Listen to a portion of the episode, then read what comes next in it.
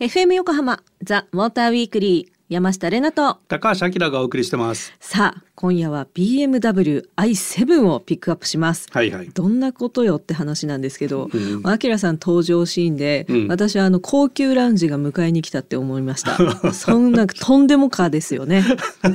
よねとか言って、うん。あの実際に乗ってみて、はいどどんなところに驚いたの、いやもう、うん。だから、まあ、車って思うから、うん。ふ普通に車だから、うん。後ろあの贅沢にも後席に乗せていただいたんですけど、うん、もうでっかいなんかなんかシアター見見れるなんかあるわ。あモニター？モニター？あるわ、うん。でなんかドアも勝手にボタンプッて押せば開いてくれたりとか、うん。あと乗り込んだら今度後席になんかいろいろ操作するためにスマホみたいのが植わってたりとか 植わってるとは。なんかもう 目にも新しいとにかく乗ってなんかどこからスイッチ押してやろうかなみたいな。うん。車でした。そんなんでいい？うん、まああの今までまあ見たことないぐらいいろんなことができるっていうことを多分体験したんだと思うんだけどはい。まああの、まあ、ソフトウェアがねこうだいぶこう新しい世界をこう演出するツールとしてはい。できてきたんでこの新しい付加価値みたいなものがさ出てきてるわけよ。うんでまあこれまではさそのハードでしかその魅力っていうのを作ってこなかった。例えばシートがいいとか、うんうんうん乗り心地がいいとか、はい。まあ、そういうとこだったんだけどそれも当然正常進化していくんだけどそれにプラスして新しい魅力っていうのがこう入ってきて、i7 はまあ7シリーズだから BMW フラグシップはい。最先端の次世代車ってこうなっていくんだぜ的なところのあるうん。モデルだったんでいや。あの新しい価値のおもてなしを我々は受けたわけだ。なるほどなるほど。でそれでちょっと小芝居してきたんだよね。そうそうそう。あのねまあそうその装備が豪華すぎたので、うん。なんか思わずねなんか私平成じゃないとこが受けんですけど昭和の大女優感があるねってよくあきらさんに言われてたんで それを前面に押し出してきました。はい。おそらく全米が新刊っていうかもうね、うん。ラジオの前の皆さんがお気に引くんじゃないかってめっちゃ心配なんですけどいいのかなって思いながらあのどうか引かないでくださいあきらとレナの茶番劇どうぞレナお嬢様本日はどちらまで行きますか？ああ、アキラ、そうね。どこかすごい遠くの方に行きたいんだけれど、誰にも見つからないような、そうね。羽田空港とかお願いできるかしら。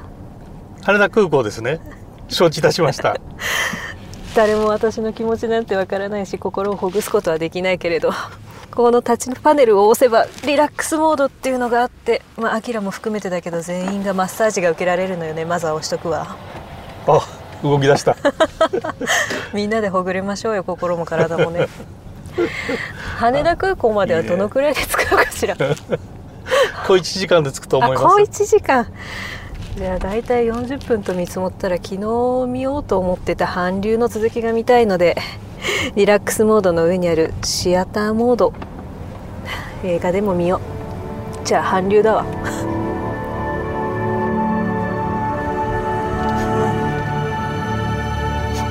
おおすごい。シートまで振動している。素晴らしい。ここのスクリーンはタッチパネルで反応するから何でもできるのよね。音もすごくいいし 4D 低音なんとかとか 3D がどうしたみたいな。じゃあここだと FireTV とつながってるみたいだからどうしようかな。Netflix とかいろいろあるけど羽田空港までの道のり飽きることなく映画でも見ながら連れてってもらおう。何があったかは深く聞かないでねアキラ。アキラちょっとこの海どこか泊まれるとこで泊まってくれるかしら？あその先でよろしいですか？あ全然いいわ。じゃあこちら入りますね。なんて海が綺麗なのかしら。海が私を呼んでいるわ。かつて海が呼んでいるからっつってデートをドタキャンしたやつがいたような気がするけどまあいいわ。こちらでよろしいですか？はいありがとう。ちょっと海見てくるわね。そういえばこのドアワンタッチで開いちゃうのよね。ほら。じゃあちょっと海の方に行ってくるわまだ小芝居してるんだあいつ。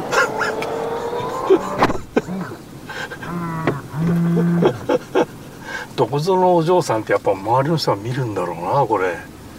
すごいな注目されてるね。おーなんかまた本人その気になってモデル立ちしてるし。ねいやーひどい。だからねひどすぎる。こういうことをやるから本当にミュージカルってとか言われちゃうんですよ。もうね こものう痛いねこのおいや。もうもうね聞いててずっとね こう入ってないんですけどアキラさんとも嫌だみたいなこと言いまくってましてですね まあね説明しないといけないこととキャラをやんないといけないことがメンチ切り合っててねあの中途半端ってことですよ。まあ、でもねそんな小芝居の裏でもね、うんそのドアのなんか閉める音とかがすごいウィーンって言ってたりとか、うんちゃんとあとあれ走ってるからね。あねそうそうちゃんと走ってるんですよ。うんいろいろ走行中なのにすごい静かだよね。そうそう、うん情報はねたくさん入ってたはずなのに小芝居で全て消される 後で詳しくね。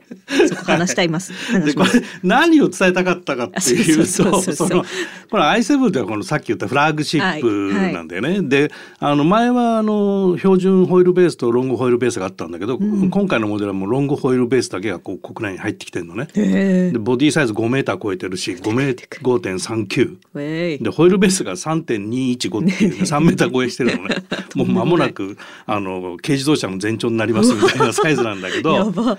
これはだから使い方としてはやっぱりさショーファードリブンっていうのはうんわかりますわかんない。あの、運転手さんがついてる車のことショーファーショーファードリブンって言うんだけどあのまあ要は後席でくつろげる車、ってですよことなんだよ。ね。でくつろぎを演出するものが、これまでこうそのさっき言ったハードうんうんうんシートがいいとか乗り心地いいとか、はい、まあせいぜいあとオーディオみたいなところだったのが、エンタメが入ってきたよねっていうところでその、まあ、エンタメの詳しいのは後半に説明するとして,、BMW ってやっぱりあの駆け抜ける喜びってキーワードがあるじゃない？よく聞いたことある。これねこのフラッグシップでショーファードリブンって言いつつもこれ driver oriented な車っていう一面も持ってるの。そこがさすが。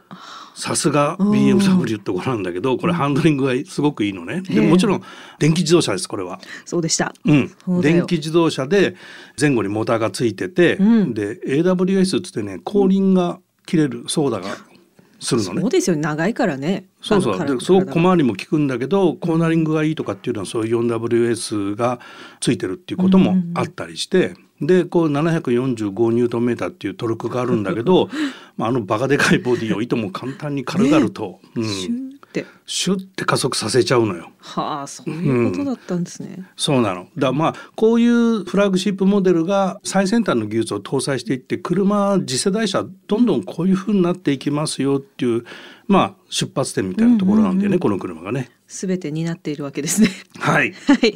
それではこの後一曲挟んだ後にえー BMW の i7 の豪華装備に迫りたいと思います。お楽しみに。The Motor Weekly. FM 横浜ザ・モーターウィークリー山下れなと小芝居が忘れられない高橋明がお送りしてます。引きずってる。引きずるよねああれ。れはもうねしんどいわ。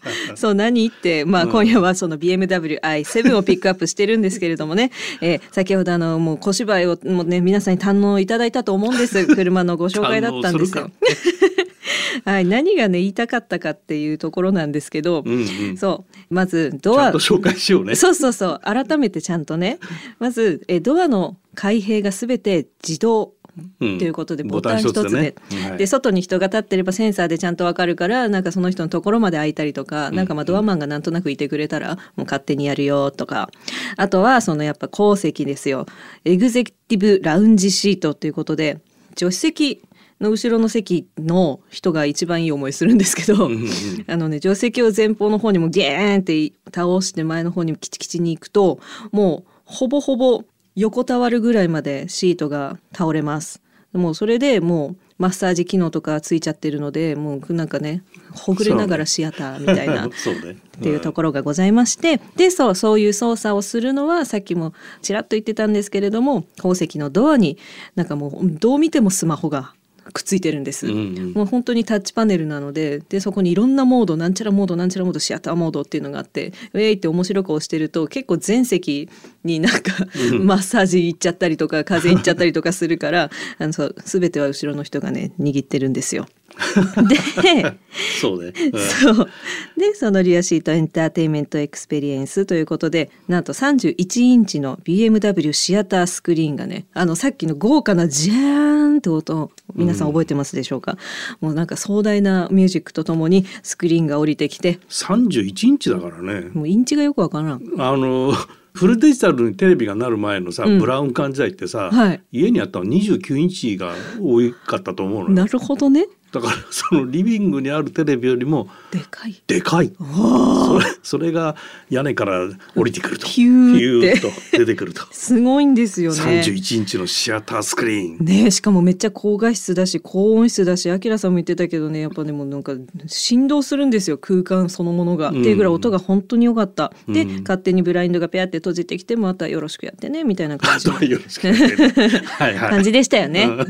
大体そんな感じ まあ大体そんな感じなんだけどなんでそんなすごい車が作れるようになったのかとかそうなんで作ってるのかっていうと、なんでなんで？あのまあカーメーカーが今注力してるのは、まあ、次世代車をどういうふうに作っていくか、新しい価値をどう作っていくかっていうところのフェーズにいるんだけど、ん。それが例えば常時接続しているコネクテッドっていういう言葉でよく言ってんだけど、まああの自動運転とか安全運転のためにねあのインフラとはい接続することもコネクテッドっていう世界にもあるんだけど w i f i でそのインターネットと接続してるってこともコネクテッドじゃない。確かに。そういう使い方でエンターテインメントを作っていくとかできたり、うんうんうん。あと自動運転ね autonomous drive とか automated drive って言われてる。まあ今は国内ではないけども、まあ、レベル3まで。うん。なんあ4月にレベル4が今度できてくるんだけど、まあ、そういう中で運転支援っていうのがあの次世代の技術として必要だよねってそれと電動化っていうのも必要だよねっていうケースっていう言葉で言ったりするんだけどそういう、ううん。ん、あの全部の頭文字を取ってね。なるほど。でそういう次世代車が、まあ、次の世代の魅力を作っていく一つじゃないかと。でそれを支えてるのがソフトウェアだよね。っていうところで今まではソフトウェアって車の走行性能を制御するためのソフトウェアっていうところで注目されてたんだけども、はい。今度はそのエンターテインメントでもソフトウェアって重要だよねっていうと新しい価値作るよねっていうところで、まあわ簡単なところで言うとスマホが出た頃ってあんまりアプリなかったんだけど今やすごいじゃん。何でもできる何でもできるってなってきてるでしょ。うんであの BMW のこのリアシートのえードアハンドルにスマホみたいなのが埋め込まれてたでしょ。本当に5.5インチもある でかいでかいスマホサイズが。うんであれがやっぱスワイプすると画面がいろいろ変わってまあアイコンっていうかアプリのさ、うんアイコンが出てくるわけじゃん。だからフラッグシップがそういうモデルになって、えーそうでなくちゃって言われる車にフラッグシップはなってると。でこれからの車はそういう風になっていきますよってことなんだよね。時代だな。あのぜひ炊飯器も取り付けるのをご 検討ください。という感じです、うん。あそうそう。あの記事とかにも写真載ってるんでちょっとね雰囲気だけでも味わってもらえれば思います。はい、そんな今夜ピックアップしました BMW i7 なんかちょっとご無沙汰第2弾ですけど山下の勝手なイメージで締めさせていただきます、はい。BMW i7 子供たちが映画見ておとなしく乗ってくれるからいい車なんですよ。とかインタビューで答えてるこれは絶対仕込みだろうって思うような本当の本当の資産家40代男性が乗っていそう。The Motor Weekly. FM 横浜ザ・モーターウィークリー山下れなと。高橋明がお送りしてます。ここからはリスナーの皆さんからいただいたメッセージを紹介していきます、はい。えーまず1通目。ラジオネーム富山のキトキト侍さん。あいつもありがとうございます。つもありがとうございます。なんと題名納車しました。お。ようやく念願の新車スイフトスポーツ 6MT がやってきました、ん。やっぱりマニュアルは楽しい。これから大事に乗っていこうと思っています。おめでとうございます。やったやった、うん。楽しんでください。私もちょっとマニュアルの運転の仕方忘れたな。はい。2通目。ラジオネームじゅん。ぽこさんありがとうございます。あきらさんとレナさんの車トークは本当に楽しくていつも欠かさず拝聴させていただいております。ありがとうございますって書いてある。ありがとうございます こちらがこ。ちらこそね。ねすいません。えー現在、えー燃料電池車や電気自動車の開発が進む中、うん静かな車が大好きなんで嬉しく思います、うん車の静粛性が高まる中めちゃくちゃタイヤから発生するロードノイズが気になって仕方ありませんというメッセージであす。